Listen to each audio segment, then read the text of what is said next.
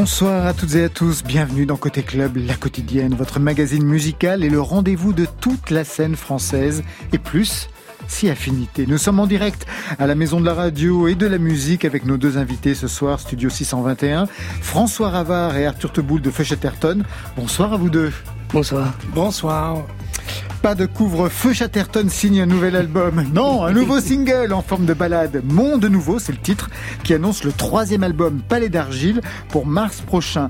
Un monde nouveau, on en rêvait tous, dit votre chanson. Alors on pense bien sûr à Je rêvais d'un autre monde de téléphone. Bingo Leur manager de légende est avec nous ce soir, c'est François Ravard, qui se souvient de ses années passées auprès du groupe Téléphone, mais aussi de Marianne Faithfull, Serge Gainsbourg, les Rita Mitsuko et j'en passe. Son livre Rappel, Mémoire de manager est une histoire du rock et du cinéma, où l'on croise aussi Jean-Pierre Mocky comme Jean-Luc Godard. Marion Ils viennent d'Israël, ils viennent de Suède ou des États-Unis. Ils ont fait le choix de la France pour leur musique. Mais est-ce que ça s'entend dans leurs chansons? Réponse vers 22h30 avec les sons de Magon, Lisa Lee Hund et Coco Banff. Voilà, vous savez presque tout. Maintenant, on entend tout, alors bienvenue au club. Côté club, Laurent Goumard sur France Inter. Arthur Teboul, le chanteur charismatique de Feu Chatterton, François Ravard, le manager de légende des producteurs. Vous vous connaissiez l'un l'autre? Non, on vient de se rencontrer à l'instant. Très bien, alors on va faire les présentations. Arthur, je vous présente peut-être celui qui fut le premier manager rock en France, à pas même 20 ans, fin des années 70 avec Téléphone. C'est ça, vous étiez le premier manager en France? Oui, je crois, ça n'existait pas vraiment. Non, il y avait des agents un peu managers euh, pour des gens comme Mireille Mathieu, des trucs comme ça. Voilà, des secrétaires d'artistes. Secrétaires d'artistes. Euh, c'était bien bienvenu d'avoir un manager à cette époque-là. C'était bien vu par, euh, bah, par toute l'industrie du disque qui existait déjà. Euh, non, ils n'aimaient pas ça du ah tout. Non, surtout pas. Non, non, Ils, n'aimaient pas ça, mais euh, voilà, ils ont fait avec. Ah ben ça, et, comment? Parce que vraiment, vous avez construit téléphone avec Jean-Louis Aubert, avec les autres. Bien sûr. De bout en bout. Pas tout seul, avec tous les autres. avec tous les autres, c'est bien ce que j'ai dit. Oui, oui, non, non, je veux pas les refaire. Non, ça, ça, ça, va comme ça. Vous avez un manager, vous? Ouais, on en a un, ouais. Ah ouais Depuis toujours? Euh, non, on a commencé euh, en indépendant. Ensuite, on a eu un manager. Ensuite, on s'en est séparé. Et ça nous a permis de savoir à quoi vraiment ça pouvait nous servir à nouveau. Et alors justement, un manager, ça vous sert à quoi aujourd'hui pour faire Chatterton C'est euh, pour le dire vite, c'est d'avoir une courroie de transmission entre plein de, de métiers. Parce que quand on est musicien aujourd'hui, on, on est entouré d'un producteur de spectacle. Mhm. Chez nous, c'est Asterios, on le salue, euh, qui produit toutes nos tournées. On a aussi un label qui produit notre disque. C'est Caroline, sur ce, ce disque-là. Et pour faire euh, vraiment le lien entre le groupe et tous les enjeux qui sont pas toujours euh, concordants, entre bien monter une tournée, bien défendre un disque, bien enregistrer, etc. Le management permet d'être l'interlocuteur de choix. Après, il y a un autre aspect qui est un aspect plus directement artistique, et là c'est une relation humaine de confiance, où euh, euh, on se fie au recul de notre manager sur certains choix, parfois artistiques ou pas. Vous vous reconnaissez dans ce portrait, vous qui l'avez été Ouais, ouais, ouais. C'était plus que ça quand même dans les années 70. Ouais. Euh, bah, nous, avec Téléphone et avec beaucoup de groupes de rock, euh, le manager, c'était vraiment, euh, c'était une partie intégrante du groupe. Quoi. Je faisais partie du groupe. Pour moi, j'étais dans le groupe. Ah ben, vous étiez. Le... Et euh, j'ai vu que récemment les Strokes, ils ont carrément mis le, le manager, il est sur la pochette. Quoi. Oui, ce qui vous attend vous Donc euh, on était comme ça, quoi. On était tous les cinq, euh, chacun avait son rôle bien défini et qui voilà. Et moi j'étais le manager. Quelle culture musicale vous aviez euh, à cette époque-là, euh, euh, David, David n'importe quoi, François, François Ravard? Parce que dans le livre, vous parlez de celle des autres, par exemple ceux qui écoutaient Jean-Louis Aubert à l'époque, les Who, Led Zepp, du hard rock, mais vous quelle était votre culture bah, J'en parle aussi dans le livre. Moi, avant, j'étais plus musique classique et Brassens, qui m'a éduqué. Et j'ai découvert assez tard, vers 15 ans, le rock. Et j'étais bah, comme les autres. Moi, j'ai découvert d'abord Humble Pie, les Faces, euh, et euh, aussi John Fogerty et Creedence Clearwater. J'étais très très fan de ça. Et après, naturellement, les Stones. Et puis alors après, c'était parti. Les Stones que vous avez retrouvés beaucoup plus tard, justement. Oui, période Marianne Faithfull. Exactement. Ils ont traversé toute cette époque. Et vous, David Teboul, David Teboul, c'est dingue, je dis David Teboul parce que... Et David Ravard. Voilà, parce que je connais quelqu'un très proche qui s'appelle David Teboul, c'est pour ça que... Ça va être compliqué Ça ce va être compliqué, donc ah, je vais dire Arthur, comme je dirais même C'est bien, ça va. Arthur, parce je ne connais pas ce, David. Non, mais c'est mon... charmant. Oui, je peux vous le garantir. Parce que vous êtes cinq pour Feu Chatterton, avec des univers différents. Vous, quelle est la musique qui vous a construit? Bah, c'est marrant parce que aussi, aussi Brassens, en fait, je pense que c'est une chose très commune. Enfin, ouais. Euh, quand j'étais jeune, c'est d'abord la chanson comme ça qui m'a construit. Et pareil, à l'âge de 15-16 ans, on n'est pas de la même génération. Donc nous, à 15-16 ans, le rock qu'on découvre, c'est peut-être déjà le rock de nos parents, en plus d'être celui des Strokes. Mais je veux dire, il n'y a pas cette fraîcheur quand on découvre à 15 ans euh, Creedence ou les, ou les Stones. Et pourtant, il y a cette même puissance, il y a cette même, euh, ce même souffre, ce même goût. Euh, aussi Talking Heads, euh, Television, ah la scène euh, new-yorkaise comme ça. Euh, donc on s'est construit d'abord sur la, la, chanson, enfin personnellement en tout cas. Après c'est aussi ce qui est chouette dans le fait d'être un groupe, c'est qu'on arrive avec déjà des, des, des, identités différentes et il y a un creuset comme ça où, dans lequel on, on se fonde qui devient euh, une forme hybride un peu. Vous n'avez jamais été musicien? Vous n'avez jamais eu de groupe? Non, Jamais. Jamais. Vous n'avez jamais touché une guitare? Jamais. Euh, non. Et je chante très très mal. On vous a demandé de chanter Non, demandé, mais comme tout va bien. Vous demandez si je suis musicien, donc euh, je, devance l'autre question. Ça ne vous a jamais troublé, justement Vous n'avez jamais non, eu... je, je crois que c'était mieux comme ça, parce que quelquefois on peut rencontrer des managers ou des gens qui sont un peu plus dans l'ombre, un peu frustrés, quoi. Donc euh, moi, j'ai jamais. Ah non, vous, vous avez vraiment été un manager heureux. Heureux troublé parce que ça a été difficile parfois, mais, ouais, heureux quand on voit cette Dans une vie, il y a toujours des périodes difficiles. Exactement. Alors, Feuchetterton est de retour avec Monde Nouveau. C'est le premier extrait du troisième album à venir. Peut-être un mot sur cette balade qui annonce donc euh, Palais d'argile. Ouais, ce qui est drôle, c'est qu'elle a l'air très opportune, cette chanson que vous allez sans doute écouter. Ah oui. Euh, et pourtant, elle a été écrite euh, presque un an avant, euh, avant le, le, virus, le confinement. Alors, je dis pas qu'on on a, on a un sens comme ça. C'est les artistes, ils ont un sens. L'inconscient qui travaille. Non, on pourrait, on pourrait comme ça essayer de se galvaniser tout ça, mais non, je pense juste quand une quand une grande crise arrive, quand un, un phénomène si euh, si surprenant et, et vaste euh, imprègne le monde, et eh ben ça résonne forcément avec ce qu'on a écrit. Alors c'est vrai que il y a toujours, alors même que c'est une épidémie qu'on ne pouvait pas prévoir, des signes avant-coureurs dans l'air. On sentait bien depuis un an ou deux une électricité dans l'air, une sorte une érosion, un système euh, qui courait très vite, mais à sa perte, qui continue de courir très vite. Et devant cette liquidité de la société qui qui nous échappe, on essaye de trouver comment euh, s'accrocher à quelque chose. Voilà, ça traverse un peu la chanson. Et rêver d'un monde nouveau.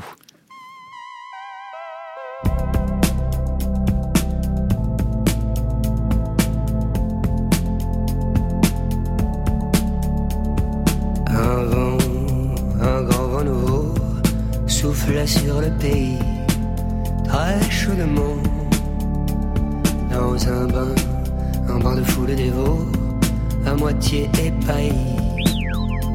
On se mouillait mollement, la glace fondait dans les spritz, c'était à n'y comprendre rien. Tout le monde se plaignait en ville du climat subsaharien. On n'avait pas le moral, mais l'on répondait bien à tous les mots, les traits d'esprit serveur central.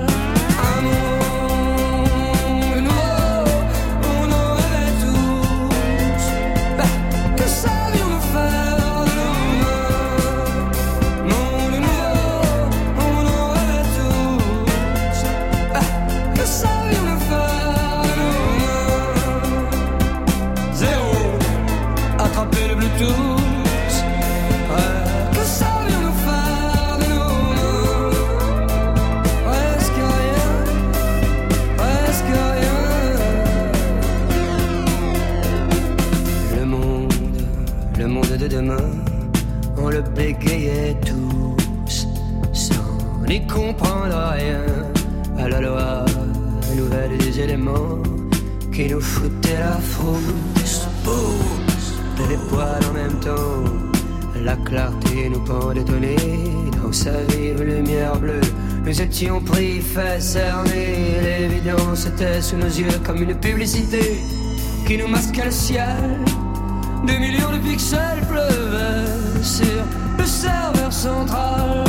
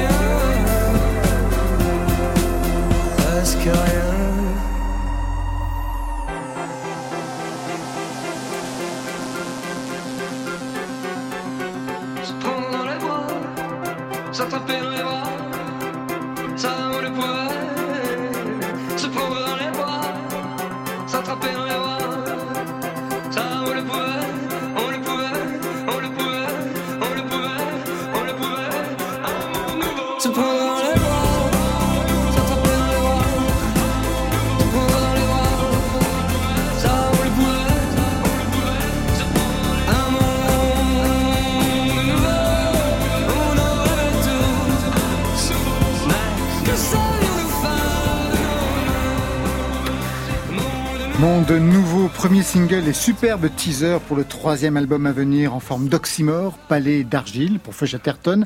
Arthur, Palais d'argile. Alors j'ai cherché, ce n'est pas le titre d'une chanson du prochain album. J'ai cherché, j'ai trouvé. C'est une expression qui apparaît dans le titre Écran total. Je lis. Le grand président sanglot de reptile s'adresse aux sans-dents bien à l'abri dans son palais d'argile. Un titre qui évoque une révolution, un président à talonnette à 4000 boules, c'est aussi dans le texte, lynché sur la place publique. Feu Chatterton soufflerait la révolte Je sais pas, en tout cas, euh, comme dans Monde Nouveau, il y a, Ouais. il y a, il y a, il y a cette euh, tension permanente, sincère, entre euh, de la naïveté, du, de la croyance, du, du premier degré, et du, du fantasme, de l'ironie. Et Écran Total, vous citez les paroles, c'est comme un prétexte pour, euh, comment dire, la, vi- la violence politique, euh, les envies de révolution s'appuient souvent sur un moteur euh, assez trouble, c'est-à-dire un alliage de, de, de bonté, de volonté de changer les choses, et puis euh, un désir de pouvoir, de prendre le pouvoir. Alors on se questionne souvent soi-même, et c'est souvent un prétexte pour euh, une libération de grande violence. Cette chanson, elle a, elle a- elle a ce rire jaune. Quoi. Il y a le gilet et le rire jaune. Exactement. Alors un mot aussi sur le son de ce premier titre qu'on vient de- d'entendre. J'adore avec les petits igouigouis qui viennent à un moment donné. Travailler avec Arnaud Robotini, le producteur de musique électronique césarisé pour la bande originale du film 120 battements par minute, et de Nekf, Nekfeu, Nekf. Non, NKF on dit. NKF, je Ouais. sais, ouais. Je sais, mais au moment de le dire, bien sûr, je ne le savais plus. C'est le mixeur des albums de PNL et de Damso. Ça donne des pistes, ça, quand même, pour l'album. C'est-à-dire un parrain de l'électro et une figure du rap. Ouais, en fait, euh, on a l'album est assez euh, hété- hétéroclite, enfin assez. euh, euh, Bah, ça, c'est dû aussi que vous êtes cinq personnalités. C'était déjà présent hein, dans le, dans Ouais, le ouais, précédent. Ouais, on allait encore plus loin, j'ai l'impression, dans ce dans ce, ce- ce- cette direction, parce que justement Arnaud Rebotini euh, nous a donné co- confiance dans la cohérence, une certaine cohérence. Et donc dans, dans cette cohérence des sons, ces choix des sons, chaque chanson, elle, euh, on, on s'est amusé à aller au bout de sa direction. Donc, par exemple là, sur le titre Monde Nouveau, qui a un aspect assez ludique et pop, on s'est dit, bah, allons, au, allons au bout de cette direction. Alors, on va travailler pour le mix avec NKF, qui a cette puissance dans le son, cette précision, euh, ce- du volume aussi, du voilà. Et d'autres morceaux sont mixés par d'autres personnes. Alors, il y a des morceaux très rock progressifs, des trucs euh, plus larges, des ballades. Enfin, on a, on, s'est, on s'est laissé aller, à, comment dire, chaque chanson, à tirer le fil de chacune d'elles vraiment jusqu'au bout, sans, sans a priori. Alors quand j'ai regardé justement le fait qu'il y avait une figure du rap présente euh, dans cet album, ça m'a pas étonné parce que c'est pas la première fois que vous regardez de ce côté. Je me souviens de l'ivresse qui avait cette tonalité-là hein, dans le deuxième album, et bien sûr, ben, ce titre. Nouvelle journée pour un nouveau look. Il est tous les jours en capatomie. Quelques photos pour un nouveau book. C'est utiliser son anatomie. Accrochez-vous à vos rêves. Pour y arriver, je me lève. Baby aime le rouge à lèvres. Vivre, j'y étais presque. J'ai remis mon courage à demain. Une nuit de plus à songer à être hors du commun. Dis-moi quand est-ce qu'on sera libre de s'arracher à soi-même, de s'arracher du continent comme une presqu'île. Et j'y étais presque. Boys, avec vous Arthur et Prince euh, Wally, c'est vous qui aviez écrit le titre, qui l'aviez produit aussi, ouais. Ouais, ouais, ça. Donc c'est la veine rap de- d'Arthur. Ouais, du groupe même. Ouais. Disons que par exemple, euh, moi, quand j'étais ado, j'ai commencé à arriver à la musique par le rap, parce que je suis pas musicien. Comme euh, François, je sais pas jouer de guitare. et à l'époque, je savais pas chanter. Et donc, euh, qu'est-ce qu'on fait? Bah, J'aimais bien écrire. Et l'occasion de, de se produire dans des bars à slam euh, du 20e où j'habitais et de et de d'être stimulé, c'était c'était de faire du rap. C'est en plus c'est une langue qui était, enfin une culture qui était déjà très riche avec une langue, euh, une langue pleine de contraintes et donc pleine de défis. Et, euh, et donc j'ai commencé comme ça avec des copains. Et cet ADN-là, même si euh, il n'a pas été tout de suite le plus présent pour le groupe, Raphaël, notre batteur, je l'ai rencontré d'abord parce que euh, un temps, j'étais MC, je rappais dans un groupe de rap instrumental où il assurait la batterie. Voilà, il y a plein de choses qui hmm. se mélangent. Donc quand on a quand on a fait l'ivresse, pour une partie de notre public, c'était une sorte de de contre-pied. Pour nous, c'était plutôt un retour à d'anciennes amours. Ouais, le retour du refoulé, comme on c'est ça. Feu Chatterton, on ne va pas refaire l'histoire. Hein. C'est cinq garçons. Le nom vient d'une toile du peintre anglais Henry Wallis de 1856 qui représente la mort du poète Thomas Chatterton suicidé à 17 ans. On pense aussi bien sûr au Chatterton de Bachung. Signe particulier, un rock littéraire lettré avec un sens de la scène. Un rock en français qui fête cette année 10 ans de musique, puisque 2011 c'est l'année de la formation du groupe, donc euh, bon anniversaire.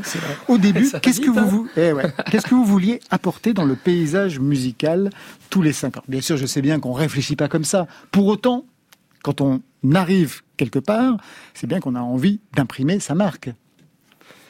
C'est difficile d'y répondre parce que tout en le faisant, on la cherche. C'est-à-dire que j'ai l'impression que la musique est plus une forme de boussole, d'horizon, donc c'est beau, c'est un chemin qu'on construit euh, en, le faisant, quoi. Donc c'est difficile d'y répondre. Il y avait au départ quand même euh, une, euh, une nécessité qui nous pousse. Alors j'essaie de, de comprendre ce que c'est.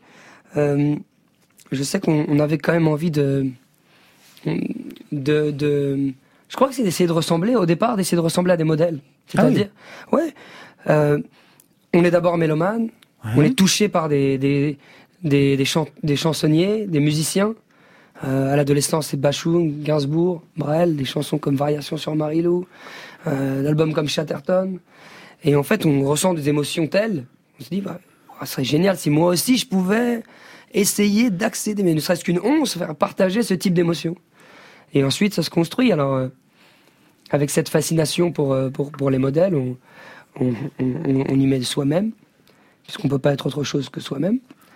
Et donc, je sais qu'on, en plus, au, début, quand on est un groupe, on, on essaie de conceptualiser un peu ce qu'on fait de moins en moins avec le temps.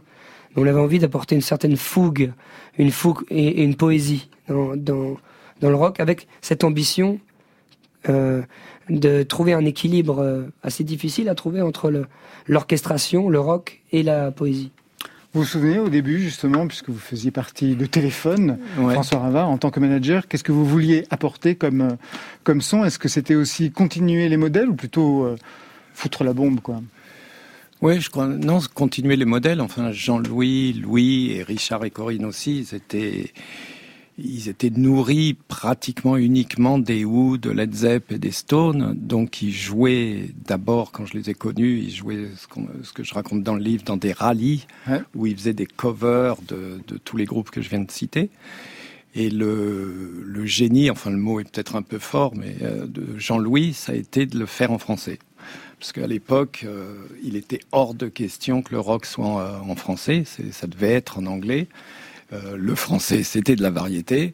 Donc, si on jouait du rock, on le faisait en anglais. Et Jean-Louis est arrivé à trouver à faire des textes qui collent à cette musique qui avait un son très anglo-saxon.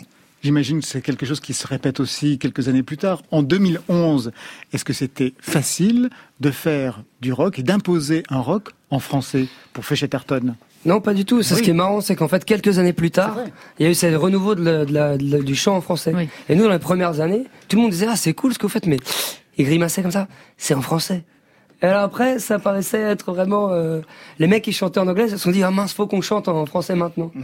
Mais il y a toujours eu ce, cette, euh, cette, ce désir chez nous qui était simplement guidé par euh, comment dire on chante dans, dans, la langue qui est qui est celle de, de, de notre ventre. Donc ça se posait, les questions ne se posaient pas. On avait envie d'exprimer les subtilités euh, intérieures qu'on peut faire qu'avec notre propre langue. Après, c'est très difficile, quand, surtout quand on veut vraiment faire du, du rock, de le faire en français parce que euh, c'est des codes tellement anglo-saxons aussi pour l'élasticité de, de, la langue. Des mots qui, ont, qui sont souvent monosyllabiques, qui ont des, des, manières percutantes de sonner, une souplesse. On peut étirer des syllabes très longtemps. En français, si vous dites euh, euh, je prends le couteau, ça, ça marche pas du tout. Euh, knife, on peut le faire en anglais. Mais enfin voilà, je pense que c'est vrai que Jean Laubert a réussi ce truc euh, parce qu'il faut non seulement réussir à entrer la langue dans cette manière de dire, mais aussi toute la posture, l'attitude. Et alors là, là, on est sur le fond du, du sujet. François Oui, oui, bah c'est exactement ça. Quoi théoriquement, le rock, c'est en anglais, quoi. C'est ce qu'on disait tout à l'heure. Mais on peut arriver à le faire bien sonner en français, euh, la preuve. Alors bien sûr, on se donnera rendez-vous pour la sortie du prochain album en mars. Mais je me rappelle que vous disiez à une époque, le seul principe pour faire un album, c'est de ne jamais refaire ce qu'on a déjà fait depuis 2011. Parfait. Alors pour ce troisième album qui s'annonce, Arthur, que faites-vous que vous n'aviez jamais fait? Je me suis mis à la guitare. C'est vrai Bravo. c'est pas, sur le disque. Et je chantais quelques chœurs, quelques chœurs féminins, que certains penseront, pas de moi. c'est plus dans la manière de faire des chansons. C'est-à-dire, euh, à chaque fois, on est, on est, on est tout nu et, on recommence. Quoi. Il n'y a vraiment pas de, de forme. C'est ce qui est extrêmement excitant, extrêmement angoissant. Euh, voilà ce qu'on a fait de nouveau. Alors, on va juste parler un petit peu de cinéma parce que j'ai appris qu'il y avait un projet justement de comédie musicale. Ah ouais, c'est très nouveau, ça. Ben voilà, une chose nouvelle. Voilà. La grande magie de Noémie Lovski. Vous signez la musique, c'est ça? Ouais, plus que la musique, euh, on a eu la chance. Noémie nous a, Noémie Lovski nous a donné l'occasion d'écrire les chansons de ce film musical, donc une comédie musicale, que chanteront les comédiens et les comédiennes. Donc c'est vraiment euh, une manière de d'écrire des chansons extrêmement différentes parce que vous êtes une sorte de Michel Legrand de, de Noémie Lovski, quoi, c'est ça? Ouais, je j'oserais pas dire oui plus longtemps, mais en tout cas. Euh, en tout cas, oui, c'est ce type de travail. Ouais, Et ça veut dire que les acteurs qui jouent dehors, parce que c'est vrai, il y a vraiment pas mal de projets de comédie musicale. Il y a aussi ce, euh, la comédie musicale des frères, des frères Il y a aussi, euh, il y a aussi, je crois, Audiard qui fait une comédie musicale. Exactement, ouais. Le Oscarax. C'est marrant comme les choses sont souvent dans l'air, dans l'air, quoi. Et alors, les acteurs qui jouent dans le film de ouais. sont aussi chanteurs par ailleurs, parce que c'est le cas, par exemple, un petit peu chez, chez Larieux. non, non, euh, je sais pas si j'ai le droit de parler de la distribution du film. Alors, je connais les acteurs, c'est super, super comédiens et comédiennes euh, françaises que je connaissais tous. Mais euh, non, enfin, à part une, une des, des, des comédiennes qui a une formation de chanteuse, les autres pas du tout. C'est donc c'est à la fois très drôle, très excitant et, ah bah flippant. Bah oui, parce que vous les dirigez en même temps, j'imagine. Ouais, ouais, c'est ah, bah ça. Surtout mes copains. Mais ce qui est le moment le plus chouette, le plus savoureux, c'est que pendant près d'un an, on était avec le scénario, on se retrouve en studio en disant bon, aujourd'hui, on est d'humeur mélancolique. Alors, regardons dans le scénario un, un moment où il y a cette tension mélancolique, comme ça, on va faire la chanson qui va avec. Et donc, on a enregistré toutes les maquettes. C'est moi qui chante même les, les chansons pour qui sont chantées par des jeunes filles ou ou, des femmes plus âgées, des, des, jeunes hommes, des, de vieux hommes, je sais pas. Vous pouvez donner des noms, hein, nous ça nous dérange pas. Hein. Je sais pas ce que je, peux faire. Côté. Mais euh, la prochaine fois, je me renseignerai avant parce que c'est sympa. Il faut avoir un manager.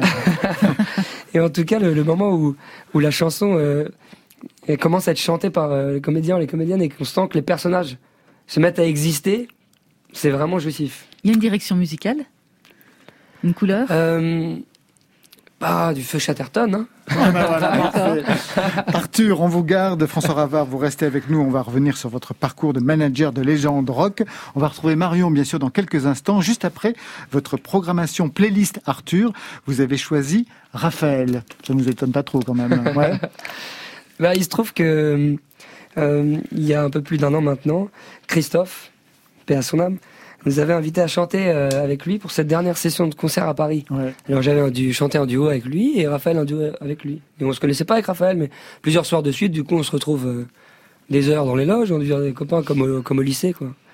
Et de fil en aiguille, on s'est mis à travailler. Et donc euh, bah, c'est devenu un ami et aussi on, a j'ai travaillé sur son prochain disque qui sortira Bientôt début mars. Ouais, bientôt, début mars. Presque en même temps. Raphaël, qui justement a ce mot pour vous, juste avant d'écouter votre duo, personne n'a rien vu. Salut, c'est Raphaël, le chanteur. Je voulais vous laisser un message pour parler de Feu Chatterton. Euh, je suis tombé sur cette chanson qui s'appelle L'ivresse il y a quelques années. Ça m'a vraiment percuté.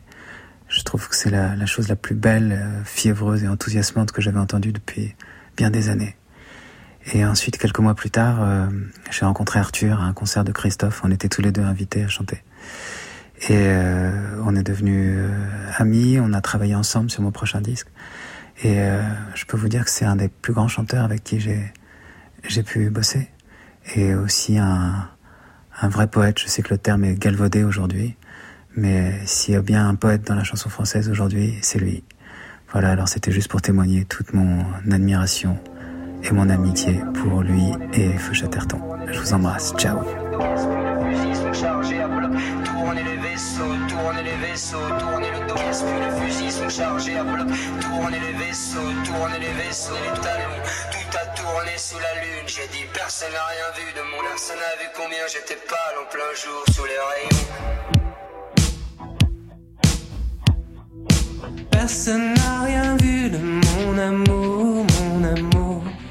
Oh, personne n'a rien vu combien j'étais pâle en plein jour.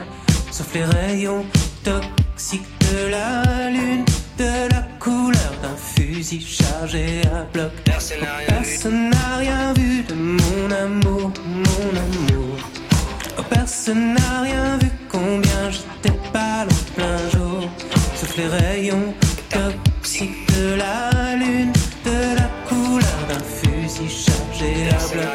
Je suis sorti dehors pour me calmer un peu. Elle m'a envahi comme le feu.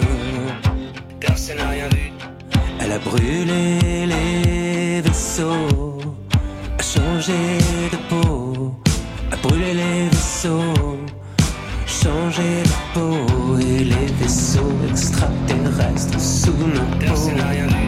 Personne n'a rien vu de mon amour,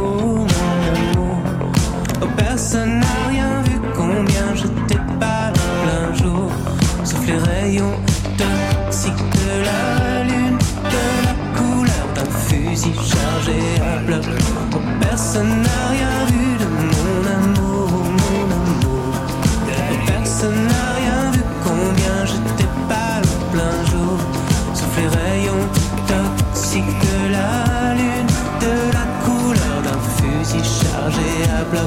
Je suis sorti dehors pour me calmer un peu.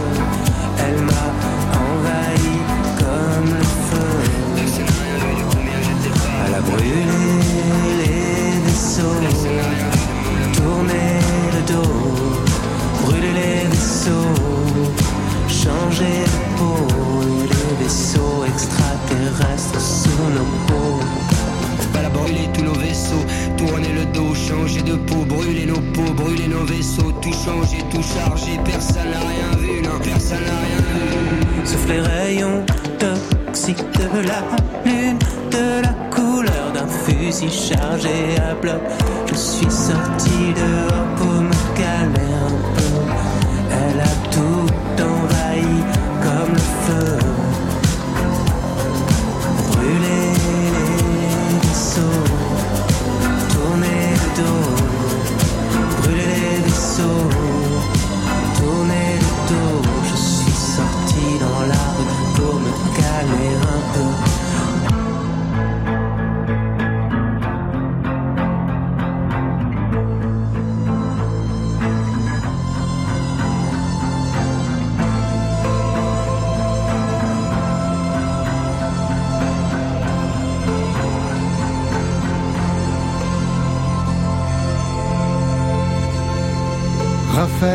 Arthur de Feuchaterton, comme il dit Raphaël.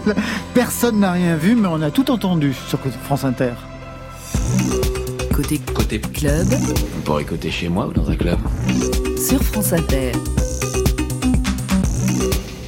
Marion Laurent, est-ce que vous pensez, Arthur, Laurent, François, que le lieu où l'on vit a une influence sur la musique qu'on écrit? Ouais, c'est sûr. Enfin, je, je dis c'est sûr, mais c'est juste que je- ça une anecdote qui me revient. On a joué une fois euh, à la Réunion, sur l'île de la Réunion. On Ouais. a passé une semaine magnifique. Et on s'est dit évidemment que si on, on était né là-bas, on n'aurait sans doute jamais fait de musique parce qu'il y a tellement d'autres choses à faire. Euh, aller se balader, faire des, des super randonnées, euh, voir le lagon, etc. A une anecdote aussi, comme ça on se dit pourquoi le rock vient d'Angleterre? Parce qu'à Liverpool, il n'y a rien à faire, il pleut tout le temps, donc euh, on s'enferme dans un garage et puis voilà, on fait de la musique. Hmm, alors c'est pas si évident, vous allez voir, vous allez l'entendre plutôt. Alors mon premier ce soir s'appelle Magon. Il vient de Tel Aviv, il s'est installé à Paris il y a quelques années et il y écrit non pas de la pop urbaine comme c'est la mode par chez nous, mais un rock inspiré par les grandes heures, les grandes figures du rock alternatif anglo-saxon. Alors on se demande pourquoi Magon n'est pas allé directement s'installer à New York tellement son phrasé nonchalant doit à son énergie aux Pixies et ses guitares tordues à Mac DeMarco. Ces franco-israéliens avaient déjà tâté le terrain musical avec son duo Charlotte et Magon, mais là aussi point d'orientalisme ni de trance, mais un penchant pour une pop psychédélique. Alors force est de constater que chez Magon, le mélange franco-israélien ne s'entend pas, mais c'est pas grave, il se concentre sur ce qu'il sait faire de mieux, conjuguer paroles sombres et mélodies nerveuses.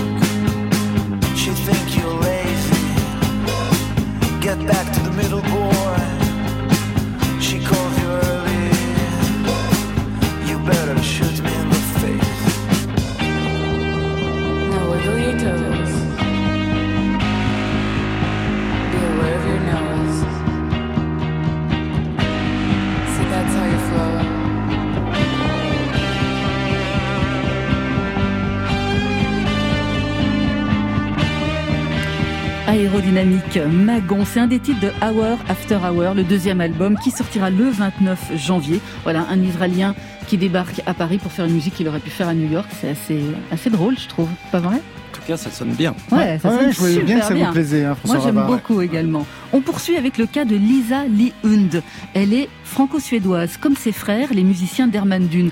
C'est avec eux qu'elle a fait ses gammes, au piano, à la guitare, au chant.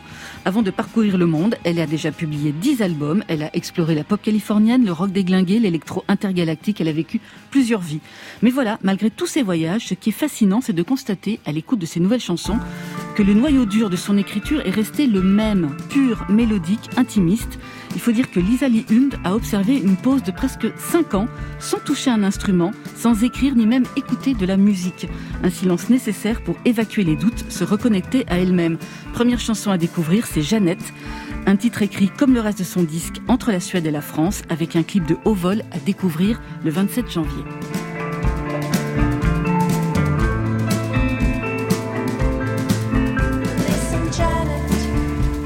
broken leg and run, close your eyes.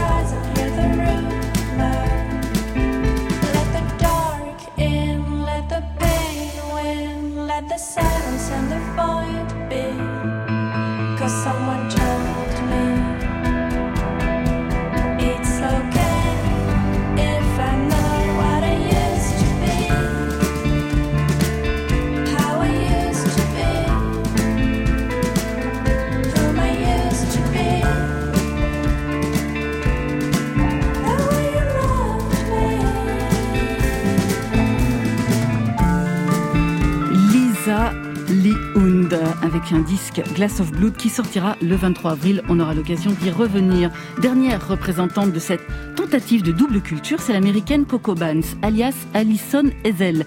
Elle a débarqué de son Iowa natal et malgré une enfance à faire des rodéos, elle s'est très vite acclimatée à la vie parisienne parce que c'est ici en France qu'elle a commencé à écrire et à composer. Elle a collaboré avec Woodkid, Maître Gims, Fakir, Kid Smile et on dirait que qu'avec cette native du Midwest, la greffe de la double culture a enfin pris. Elle a déjà écrit quelques textes dans la langue de Feu Chatterton. Elle s'est aussi réapproprié Le vent nous portera de noirs désirs. Coco Banks, c'est une voix passionnée, vibrante, un look à la Cocorosie. Elle réconcilie des esthétiques éloignées comme le folk de ses racines. Sa grand-mère pratiquait le yodel et la musique digitale d'aujourd'hui. Elle se présente, je la cite, comme Coco Banks, capitaine des cœurs brisés, optimiste, inébranlable, chanteuse émotionnelle, amoureuse des mots.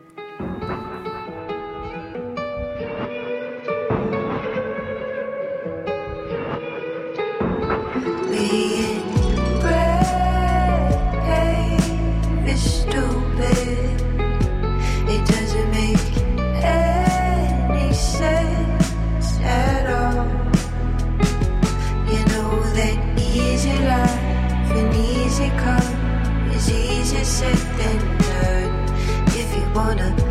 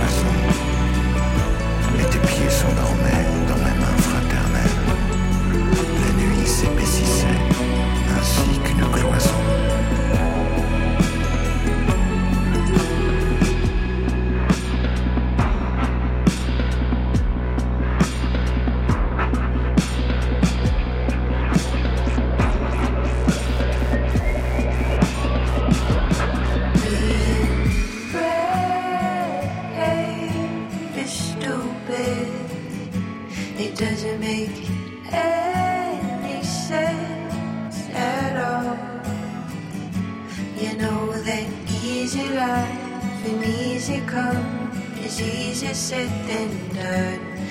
you wanna make it right, you choose it. No matter what you say, there's some truth in everything you've done. If you wanna make it right, just do it. Je sais l'art d'évoquer les minutes heureuses revis mon passé blotti dans tes genoux. Car à quoi bon chercher tes beautés langoureuses? Ailleurs quand ton cher corps et quand ton cœur si doux Je sais l'art d'évoquer les minutes heureuses, ces serments,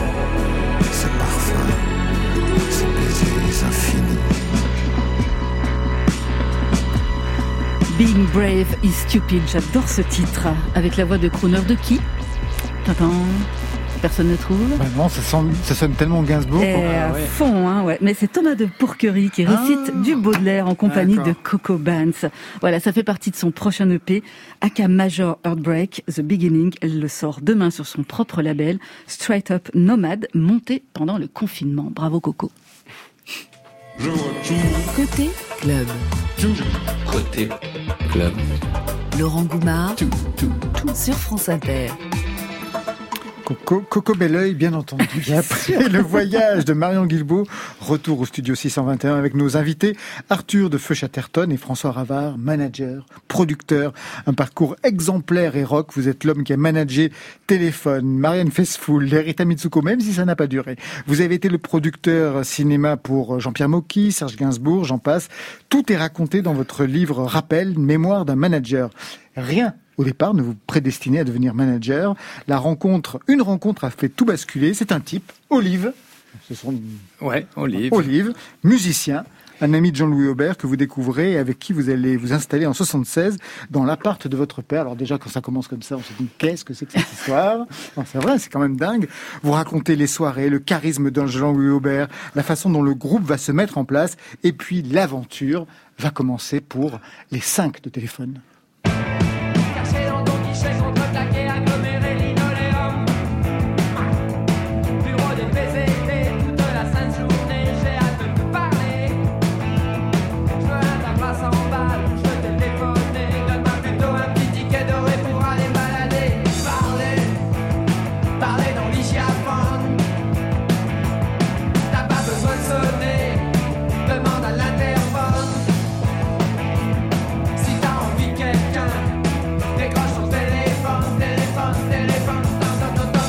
Bah oui, c'était leur nom, ils l'ont trouvé. Enfin, c'est Jean-Louis Aubert qui l'avait trouvé. Il avait pensé à un autre nom.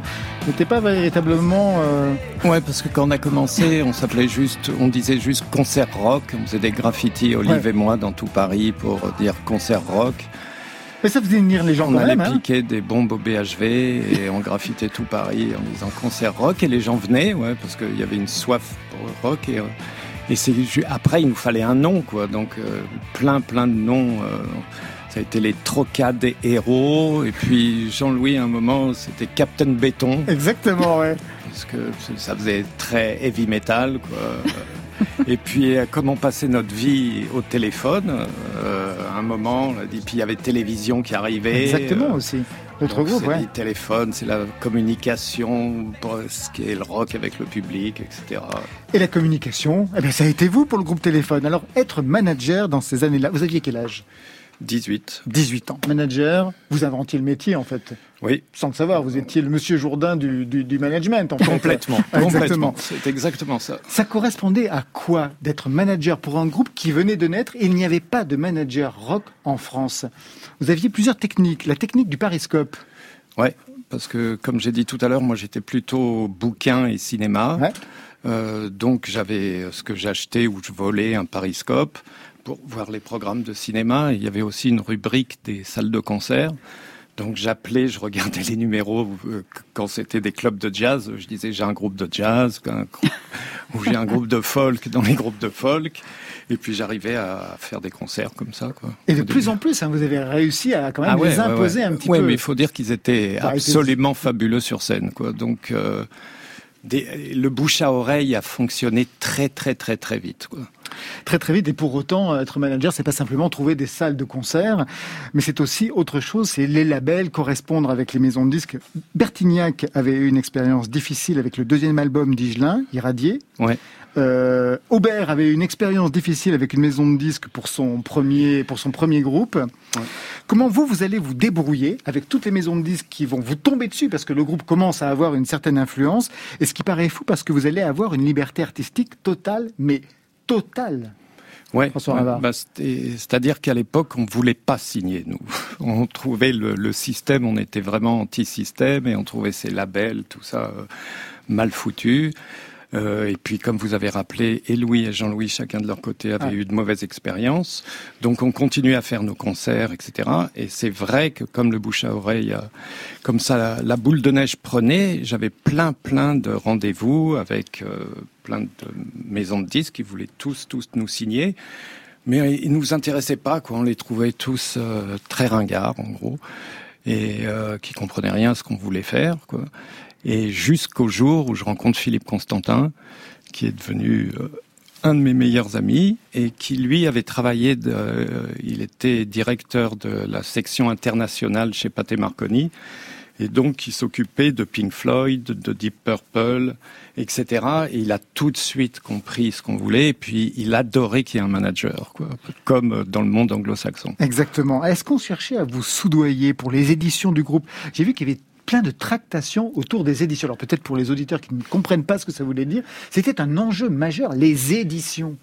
Euh, oui, bah, ça se faisait, ça se faisait, ça se fait encore, je pense. Ouais. Euh, Il y a des radios qui disent, bah oui, mon petit gars, si tu veux passer à la radio un peu plus, tu nous files une part de tes éditions et on jouera plus ton disque à la radio.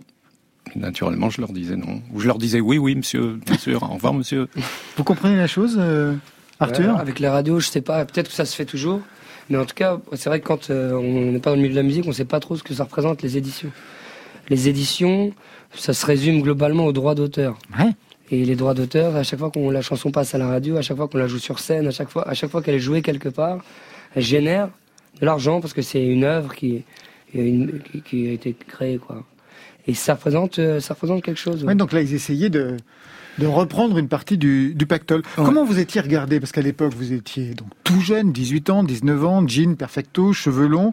Comment vous arriviez à travailler avec les studios quand on vous prenait au sérieux ou on cherchait à vous... Non, je pense qu'au début, je le raconte dans le livre, ils me prenaient pas du tout, du tout au sérieux. Ils disaient, bah, c'est juste un petit copain du groupe. euh, On va en faire notre on affaire. va le bouffer au petit déjeuner et on va, voilà. Et puis après, ils essayaient de passer direct, euh, de parler à Jean-Louis ou à Louis. Mais manque de bol, on était vraiment soudés, donc euh, ils ont eu affaire à moi et aux autres. Comment ça s'est passé, par exemple, avec France Inter? Vous parlez de RTL, vous parlez de Europe 1 qui a bombardé la bombe humaine pendant plus d'un an. Et France Inter, comment ça s'est passé? Vous vous souvenez? Ah, bien sûr, parce que l'appartement dont je parle, avenue Frémier, c'est à trois pas d'ici, euh, où on habitait Jean-Louis, Olive et moi. Et on venait, c'est nos premières premières radios, c'était euh, Jean-Louis Foulquier. Et donc on installait le matos ici. Tout à l'heure, je regardais, je me demandais si c'était ici. Où Mais on- tout a changé, Tout a changé, Ouais, travaux. tout a changé. Mais a- on amenait les Vox, la batterie, etc. Et on jouait chez Foulquier, qui nous recevait bien, bien avant qu'on signe, euh, même qu'on sorte le premier 45 tours autoproduit. On jouait chez Foulquier. Alors il y a eu plein d'aventures, on va pas revenir, il suffit de regarder dans le livre. Il y a eu une autre rencontre déterminante avec un groupe qui va signer une autre période du rock français, les Rita Mitsuko. Et pour vous, ce sera notamment avec cet album.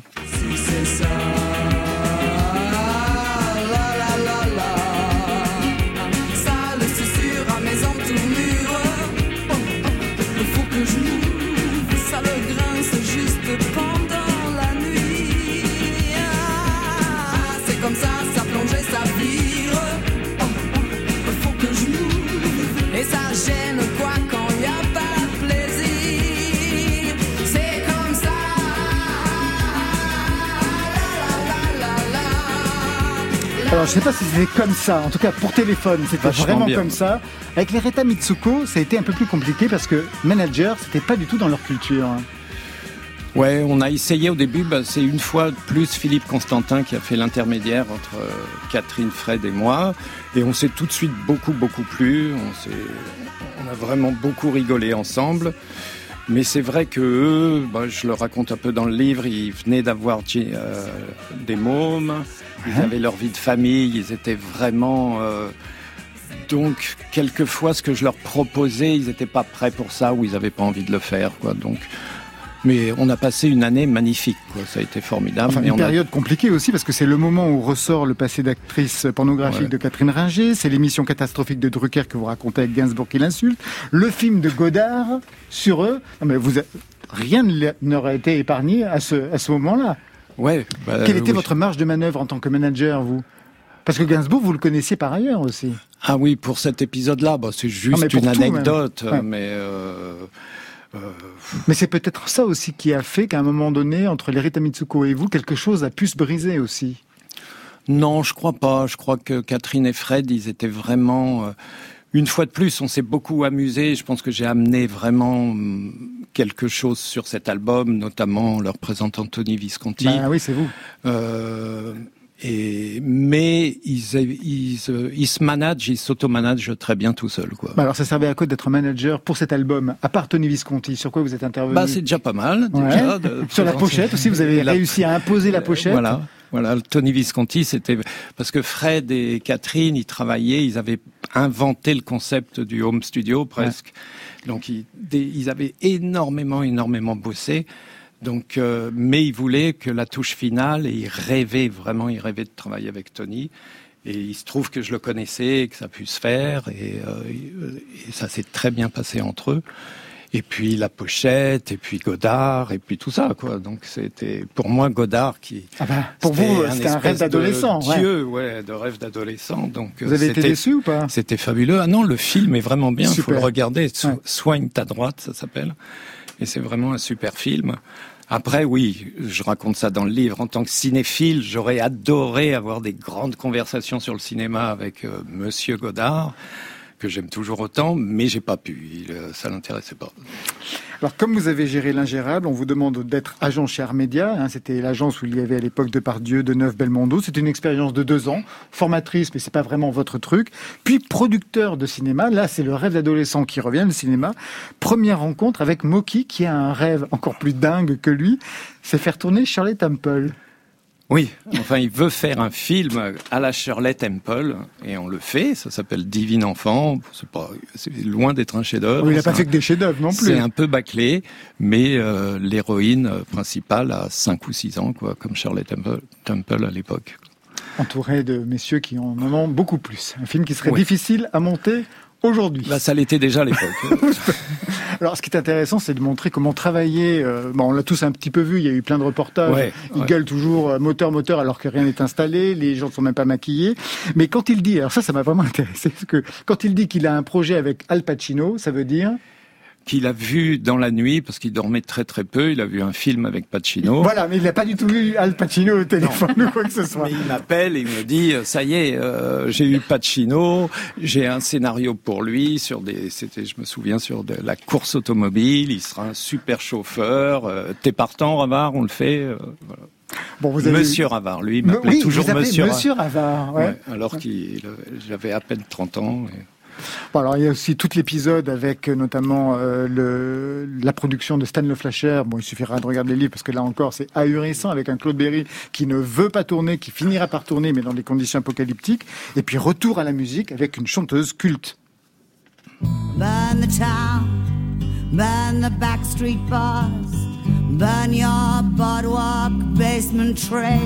Feel the flame, feel the curve of the. Your living flesh reeks of compromise, babe. And in the face of barbarian hordes, an honest defeat is your only reward. The Marianne Faithfull, c'est autour de ce titre que vous la rencontrez. Elle a 48 ans, elle arrive en studio, c'est absolument génial. Une seule prise, vous racontez la séance parfaite. Elle parle avant de tout et de rien. Elle arrive, qu'est-ce que c'est que la chanson? Elle se met à la chanter. Une seule prise et c'est bouc et c'est bâclé et c'est bouclé plutôt. Elle a besoin d'un manager. Elle vous le dit quelques quelques temps plus tard. Le problème, c'est qu'elle ne suit aucune règle, aucun code. En fait, c'est son fonctionnement. Quelle était, alors là encore, votre marge, euh, marge de manœuvre avec quelqu'un qui, euh, pour qui ça ne compte pas en fait, parce que tout son intérêt, c'est d'avoir euh, du cash, d'être payé tout de suite pour un travail. Donc ça veut dire que tout son répertoire est complètement euh, Ouais, c'est pas une Disparaît. business- C'est pas une businesswoman. Ben non. Euh, mais c'est pas, faut, je raisonne pas trop en termes de marge de manœuvre. De marge de manœuvre, c'était, euh, ça a été et c'est toujours parce que ça fait 26 ans que ça dure et son prochain album sort le 30 avril. Super. Faisons de la pub Ouais. et euh, voilà donc c'est une route à deux quoi. Et puis c'est avec Marianne, c'est ce qui est fabuleux, c'est que le spectre est tellement, tellement large qu'on peut travailler. J'ai pu travailler avec euh, plein de gens que j'admire, euh, que ce soit dans la musique classique, dans le théâtre, dans la peinture, dans, le rock, euh, etc., etc. On va se quitter tout de suite avec euh, la femme, une autre femme, mais la femme en live au studio 104 de la Maison de la Radio et de la Musique pour le concert double affiche qu'on a vécu avec Marion, c'était la semaine dernière. Le groupe le plus cool de la pop française, c'était Fringué, Smoking Blanc et Béret Noir, tenue de soirée pour fêter leur nouvel album en avant-première. Et ça, c'était vraiment cool Colorado sur France Inter.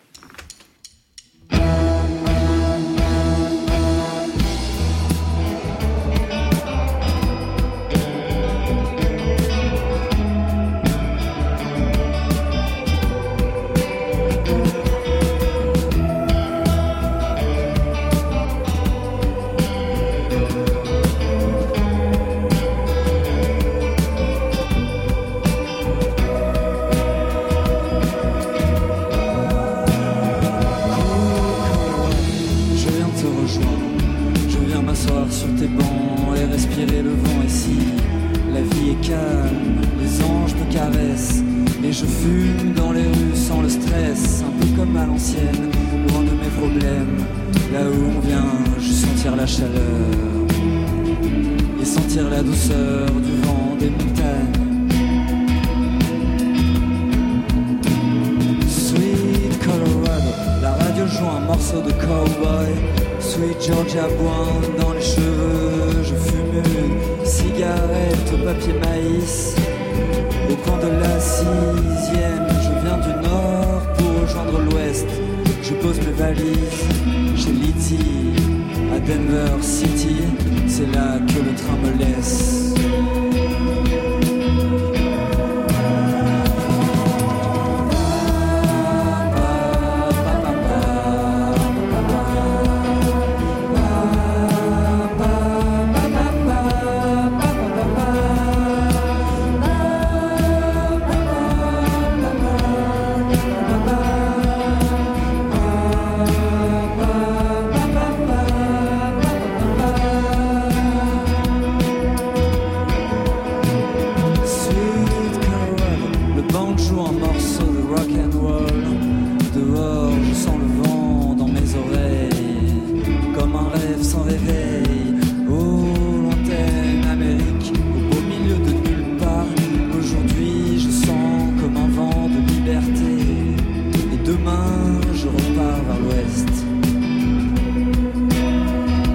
Demain, ce sera la suite de Côté Club. Pour aujourd'hui, c'est la fin. Merci François Ravard. Rappel, mémoire de manager, c'est chez Harper Collins. Arthur Teboul, merci à vous. Merci beaucoup. Le bonjour aux autres garçons de Feu Chatterton. Nouveau Monde, c'est le single. Et on attend l'album Palais d'Argile en mars prochain. Marion Double culture, vous pouvez retrouver les sons sur notre site Magon, Lisali, Hound et Cocoban.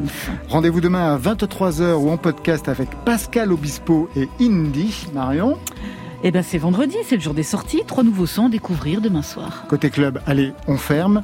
Je vous souhaite le bonsoir et juste après le journal, vous retrouverez Affaires sensibles de Fabrice Drouel. Ce soir, de Paris à Dakar, le rallye du désert.